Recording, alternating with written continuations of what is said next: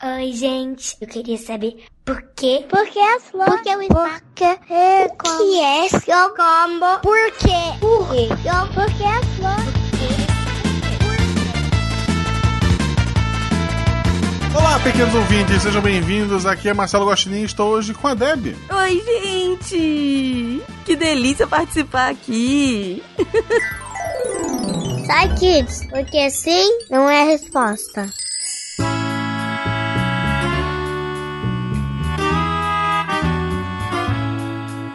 E nesse novo formato, tentando não matar os produtores do SciCast, a gente se dividiu em pequenos grupos. Sim! E eu convidei, então, a nossa querida Deb, que já respondeu perguntas aqui, respondeu no último episódio, inclusive, para ouvir perguntas das nossas crianças que os nossos cientistas respondem. E a primeira pergunta que eu tenho aqui é do Lucas, de 5 anos, e é uma pergunta bem cabeluda. Vamos ouvir. Oi, eu sou o Lucas, tenho 5 anos, vivo na República Dominicana.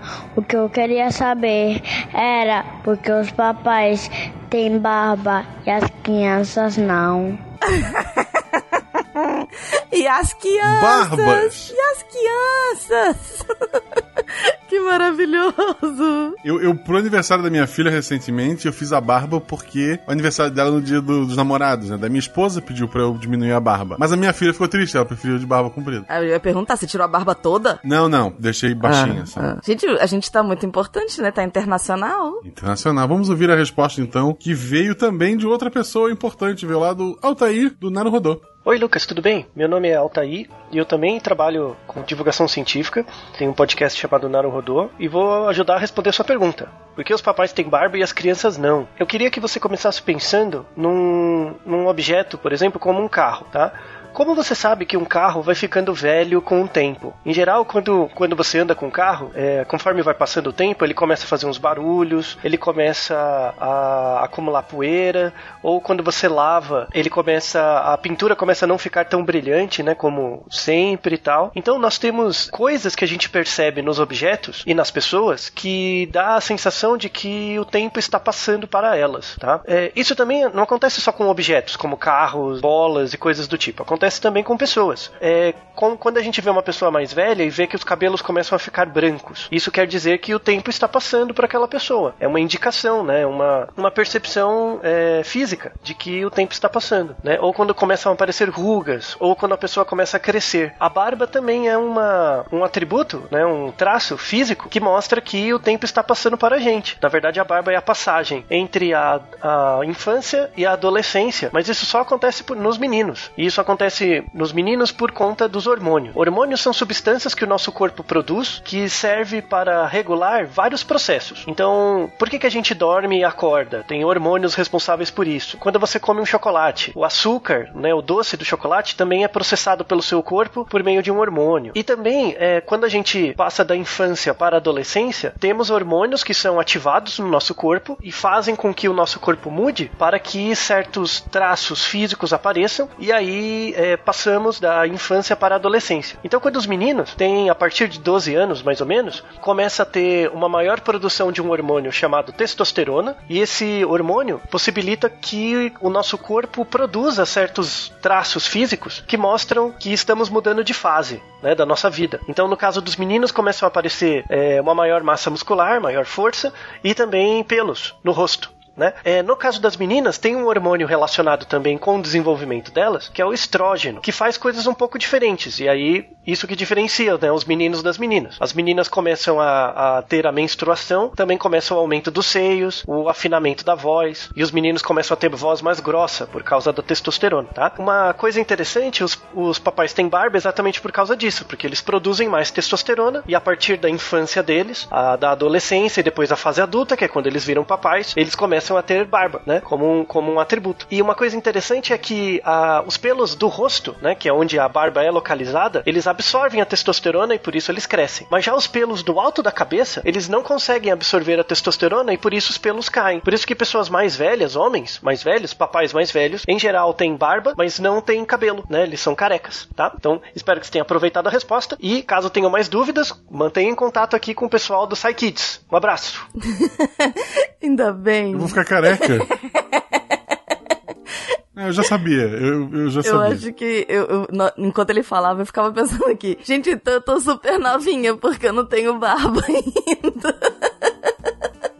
Não, mas ele explicou que as meninas, é, a voz. Assunto pra uma outra pergunta, né? Não, é, eu achei, eu achei a resposta muito legal. Numa retrospectiva, é sinal de que o tempo tá passando. Enquanto a gente é criança, a gente não tem nenhuma característica que vai distinguir muito, né? Essa passagem do tempo pra homem e pra mulher. E aí, com o tempo, essas características vão aparecendo. Achei bem legal. Muito bom, muito bom, mas temos uma outra pergunta tão impactante nas nossas vidas quanto ficar careca.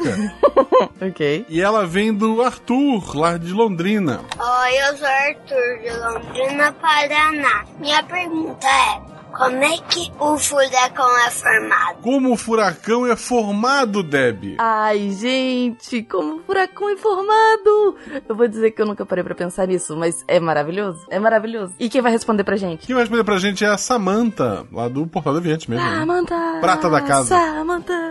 Vai lá. Olá, Arthur. Adorei a sua pergunta, porque eu também adoro furacões. Furacão, ciclone tropical e tufão são o mesmo fenômeno. É importante a gente deixar isso bem claro. Muitas vezes na TV você também vai ouvir falar de ciclone extratropical. Bom, ciclones extratropicais são outra coisa e não tem nada a ver com furacões. Os ciclones extratropicais são fenômenos que acompanham as frentes frias, tá? Mas a gente vai falar de furacão. Os furacões se formam nas águas quentes dos oceanos tropicais, e os cientistas observaram que se a temperatura da superfície do mar for maior que 27 graus Celsius, maiores as chances de um furacão se formar. Os cientistas também observaram que o local precisa ter ventos que não variam muito com a altura. Se o lugar tiver ventos que variam muito com a altura, as nuvens que formam o furacão podem ter dificuldade de crescer. Os meteorologistas, que são os cientistas, os profissionais né, que estudam os furacões, observam bastante onde esses fenômenos se formam e mantêm tudo bem anotadinho. Assim, eles sabem os locais onde o oceano é mais quente e também onde os ventos variam pouco com a altura. Os meteorologistas ficam de olho nesses locais, pois sabem que é- são neles que os- o furacão pode se desenvolver. Mas o furacão já não, na, ele não nasce como um furacão é, completamente destru- destrutivo, como a gente conhece. Ele começa como uma área chamada perturbação tropical, onde uma tempestade vai ganhando força e ficando com ventos cada vez mais fortes. Se os ventos ficarem suficientemente fortes, pode evoluir para uma depressão tropical, onde a chuva é também um pouco mais intensa. E se os ventos continuarem se fortalecendo, teremos uma tempestade tropical, que pode ir ficando com um formato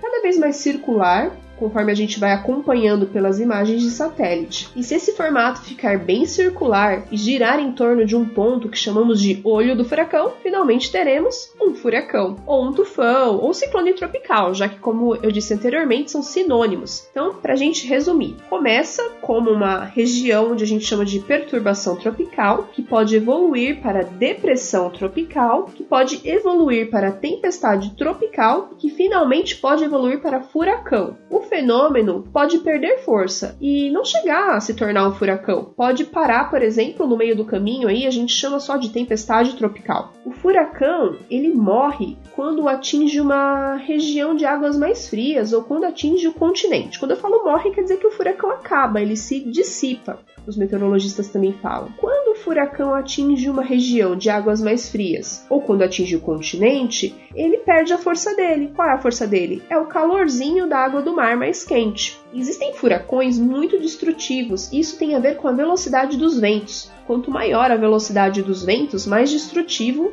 é o furacão. Além disso, nem todo furacão atinge áreas habitadas. E hoje, com satélites meteorológicos, felizmente, é, e com a previsão do tempo também, felizmente é possível a gente avisar com antecedência em quais áreas o furacão vai atingir, e dessa maneira a gente vai poder alertar as populações dessas áreas e evita evitando aí catástrofes e desastres ainda maiores, é, perdas materiais e principalmente de vidas. Ah, no Brasil, furacões são fenômenos muito raros. Há apenas um registro oficial de furacão, que é o furacão Catarina, que atingiu o litoral de Santa Catarina em 2004. Nosso litoral raramente possui as condições para um furacão se formar. E só pra gente repetir, tá bem fixado aí na memória, são águas mais quentinhas e vento que varia pouco com a altura. E você já deve ter reparado que os furacões têm nomes. Bom, esses nomes são usados para facilitar a comunicação dos alertas. Nós, seres humanos, né, gravamos melhor nomes de pessoas do que códigos. Já pensou se a gente chamasse os furacões por códigos?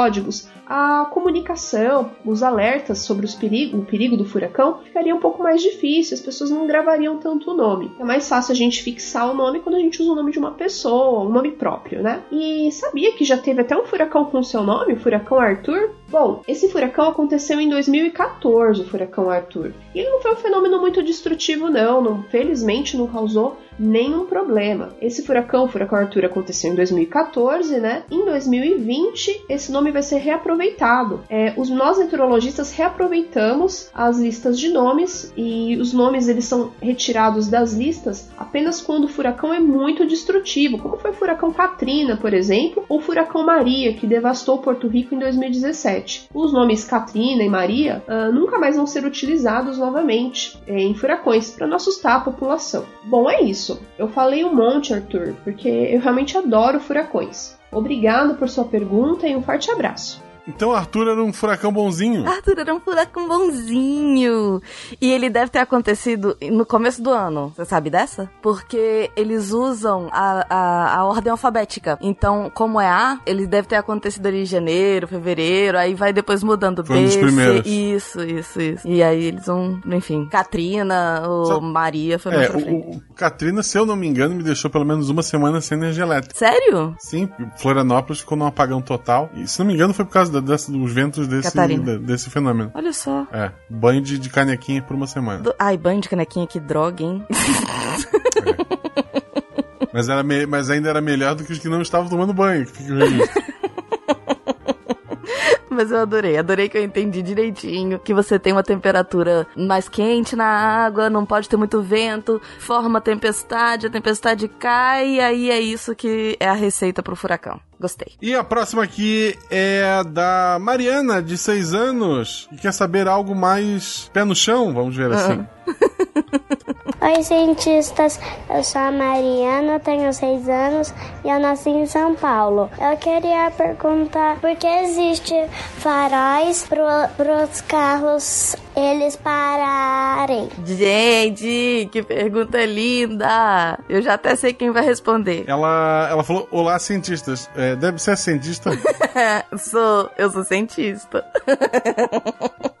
eu, eu não sou, eu sou só claro que é. Eu tenho licenciatura, não fiz bacharel. Ah, tudo bem. Eu, te- eu fiz bacharel e fiz licenciatura, então acho que tá valendo. Então a cientista é a Deb. Eu sou só o apresentador do programa. Besta. Mas certeza, certeza que quem vai responder é o Felipe Augusto. Exato. Ah, nosso especialista de carros e trânsito, né? Na verdade, ele é especialista de trânsito. Olá, a pequena investigadora Mariana de 6 anos faz uma questão bem curiosa. Por que existe faróis para os carros pararem? É verdade, né? Se a rua é feita por carros para os carros andarem, andarem, por que será que as pessoas inventam algo que faz os carros pararem? O que acontece nas ruas é muito similar ao que acontece em outras situações da na nossa vida, inclusive caminhando. Um exemplo é o elevador. Às vezes o elevador para em um certo andar e tem pessoas querendo sair do elevador e pessoas querendo entrar no elevador. O que acontece se todas as pessoas decidem fazer isso ao mesmo tempo? Provavelmente vão ficar se empurrando e as pessoas que querem sa sair não saem, as pessoas que querem entrar não entram e não é legal para ninguém. O mesmo pode ocorrer, por exemplo, em uma sala de aula. Imagina que há uma fila no lado de fora da sala de aula com pessoas eh, esperando para entrar na sala de aula, assim que a porta abrir. Do mesmo modo, há uma fila de pessoas de dentro da sala de aula esperando para sair da, da, sala assim que a porta abrir. O que acontece quando a porta abrir? Uma grande confusão, né? Seria bem mais fácil se pudéssemos organizar as duas filas. Por exemplo, podemos deixar as primeiras pessoas saírem e depois as que estão do lado de fora entram. Ou, para ser mais justo, podemos deixar passar pela porta um de cada fila por vez. Um entra, um sai, um entra, um sai e assim por diante. São todas Alternativas. Vamos continuar nesse exemplo. Imagina que eu coloco em cima de cada lado da porta, do lado de fora e do lado de dentro, em cima dessa, dessa porta, um sinal que pode estar vermelho ou verde, de modo que se do lado de fora está verde, do lado de dentro está vermelho. Se o lado de dentro está verde, do lado de fora está vermelho. E que as pessoas obedeçam como se fosse um farol nas ruas. Pode ir no verde e não pode ir no vermelho. Com esses sinais, nunca correrá de, das pessoas baterem na porta, porque se, se está verde de um lado, está vermelho do outro e, portanto, nunca ninguém se encontra na porta. Ainda que temos que esperar um tempinho no vermelho para deixar as pessoas do outro lado irem de vez em quando. Então, Mariana, existe farol vermelho nas ruas exatamente por um motivo similar. Tem carros vindos de toda, todas as direções e não é possível que todos consigam, consigam passar ao mesmo tempo. Aí então semáforos são instalados para organizar quando cada um pode ir ou, e quando cada um tem que parar. Você pode perguntar por que não colocamos um semáforo nas nossas portas então? Bom, Primeiro que dificilmente ocorre de duas pessoas se encontrarem na porta. E mesmo que isso ocorra, ninguém se machuca. No caso de, dos carros nas ruas, se não houvesse semáforo, os carros iam se encontrar no meio da, do, no meio da rua, o que significa um acidente de trânsito, o que não é legal. Agora você está certo de vez em quando que é bem chato esperar no vermelho. Mas vamos dizer que na maioria das vezes é por um bom motivo. Acho que é isso espero que eu tenha respondido a sua pergunta. Eu acho que na verdade a grande resposta é porque tem carro demais na rua. Sim, concordo. concordo com você. Porque se tivesse pouco carro, na verdade a gente estaria, né? Um, um da passagem. Ah, colega, passa aí, tem problema não. Igual a quantidade de gente, né? Só que aí tem uma hora que tem tanto carro, tanto carro, tanto carro, que não dá mais. Na segunda-feira fui pro, pro, pra Blumenau, que é uma cidade grande aqui próxima, e eu aprendi que o vermelho é pare e o verde é talvez dê pra passar.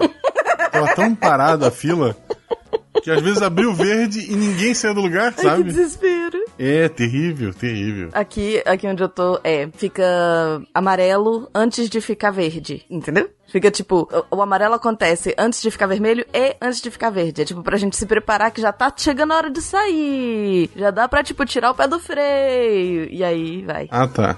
Isso. É, lembrando que o amarelo é atenção e é pra começar a parar, Isso. gente. Não é acelera que dá. Exatamente. Amarelo é presta atenção. E você, papai que tá ouvindo, lembra que o teu filho tá olhando tudo que tu faz. Então, se você grita no trânsito, fura sinal, é mal criado, seu filho está aprendendo um mau exemplo com você. Não adianta falar para não fazer. Seja um bom motorista para preparar bons motoristas no futuro. É isso aí. É isso, Davi. É isso. Escovem os dentes, tomem água, obedeçam seus pais. Escutem podcast. Um beijo pra vocês e até o próximo programa. Beijo!